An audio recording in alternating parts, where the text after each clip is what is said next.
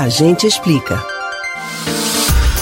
Cientistas brasileiros começaram o primeiro estudo que utiliza células-tronco para tratar pacientes com síndrome respiratória aguda grave, decorrente do novo coronavírus.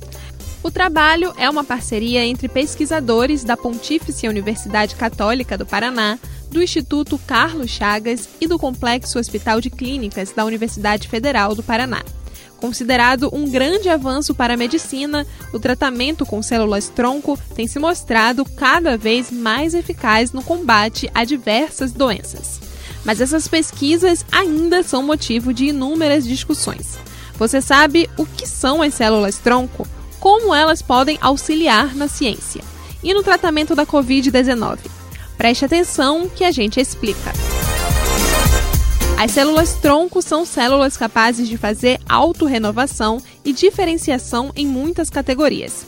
Além de poderem se autorrenovar na própria função, elas podem se transformar em outros tipos de células. Os cientistas podem até mesmo programá-las para desenvolver funções específicas, tendo em vista que ainda não possuem uma especialização.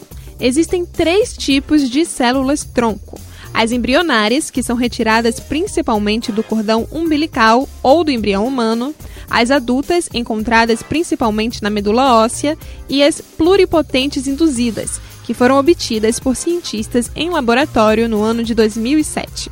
O tipo de célula que está sendo estudada pelos cientistas brasileiros são as células troncos mesenquimais, derivadas do tecido do cordão umbilical elas são capazes de se transformar em células que compõem outros tecidos, desde o muscular até os neurônios.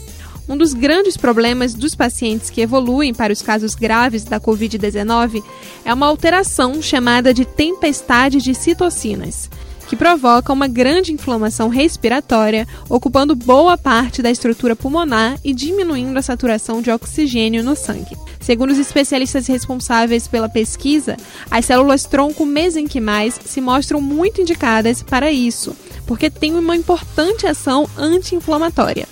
O estudo vai ser feito por 15 pacientes.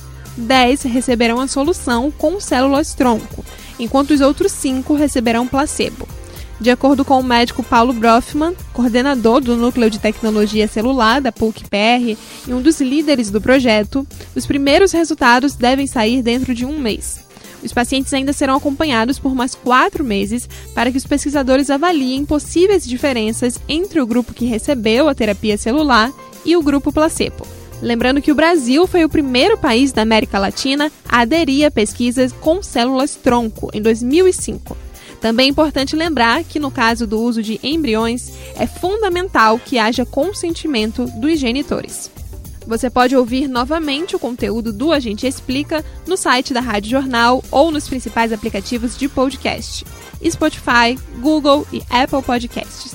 Beatriz Albuquerque para o Rádio Livre.